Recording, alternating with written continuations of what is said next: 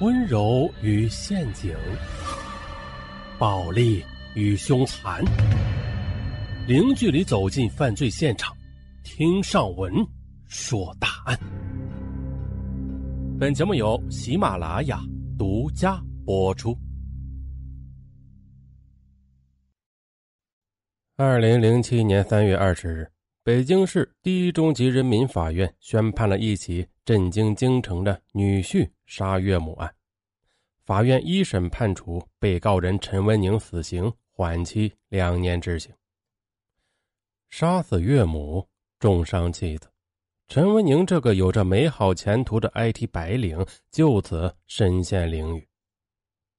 而他苦苦维持的本来还算美好的家庭，已经是破碎不堪了。出人意料的是，在庭审现场。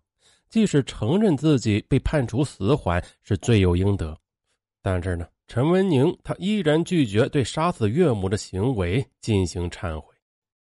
一九九八年七月，二十三岁的河北青年陈文宁从北京某名牌大学计算机专业毕业后，义无反顾地留在了北京找工作。陈文宁的老家在河北张家口农村，父亲呢早逝。母亲和三个姐姐勉强供他读完了大学。北京的四年大学生活让陈文宁迷恋上了这个国际大都市。毕业后，他下定决心在北京成家立业。因为在校成绩优异，且有多次社会实践的经验，陈文宁很顺利的被北京一家外贸网络公司录用了。这样，他便成为了一名电脑工程师。试用期后。他的月薪达到了八千多元，成为国贸写字楼中的一个年轻帅气的白领。他想啊，在北京奋斗几年后，再努力的把户口迁入北京。在网络公司工作不久，当同事们得知陈文宁还是单身一人时，很多热心人为他牵线搭桥。可是，当他们介绍的一些北京女孩在得知陈文宁来自河北农村，家里负担又很重时，很快的便没了下文。就在两千年的春天，陈文宁经朋友介绍认识了北京女孩刘红玲。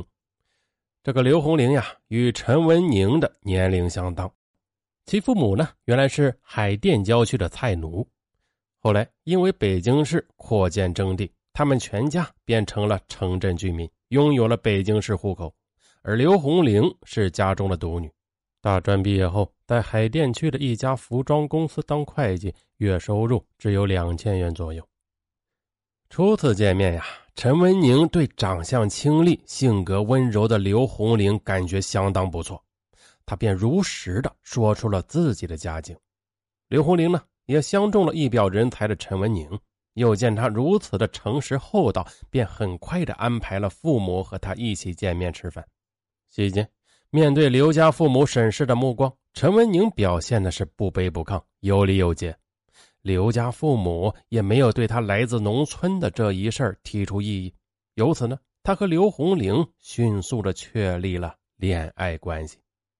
其实呀，这个陈文宁他有所不知的是，刘红玲的母亲王敏琴对于女儿此前的恋爱曾经参与过多次了。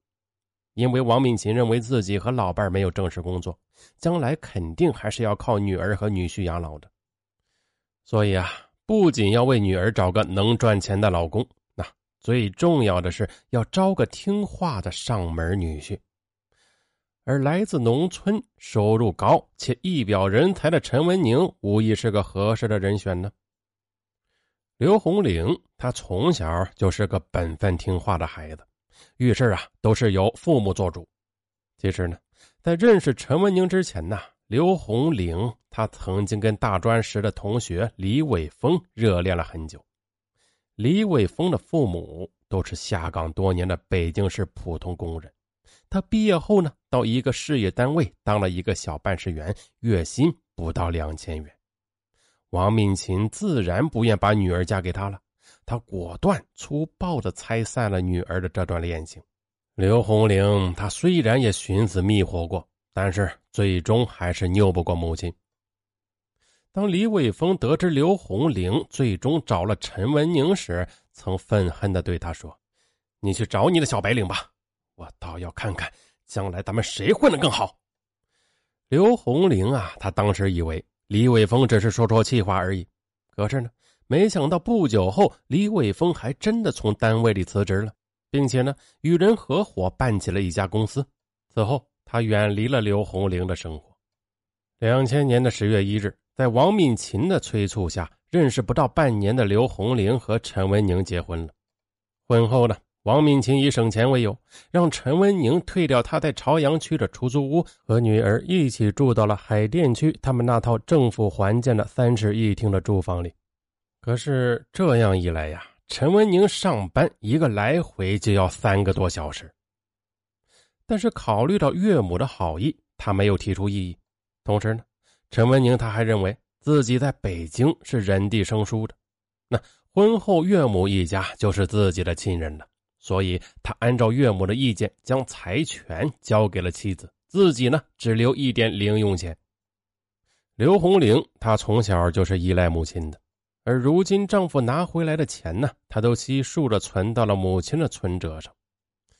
当陈文宁弄明白了这点后，他心里很不舒服。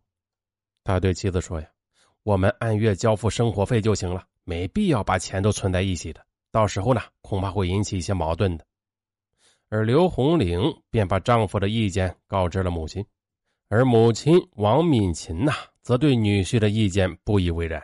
她多次的对小两口表白说：“我和你爸都是上了年纪的人了。”以后这个家所有的财产还不都是你们的，还分什么你我呀？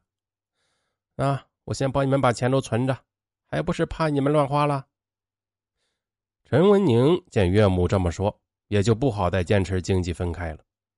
陈文宁呢，他工作时有不少应酬，而国贸一带的消费水平都是比较高的，这样一来，他的零用钱一般只能支撑一个星期左右。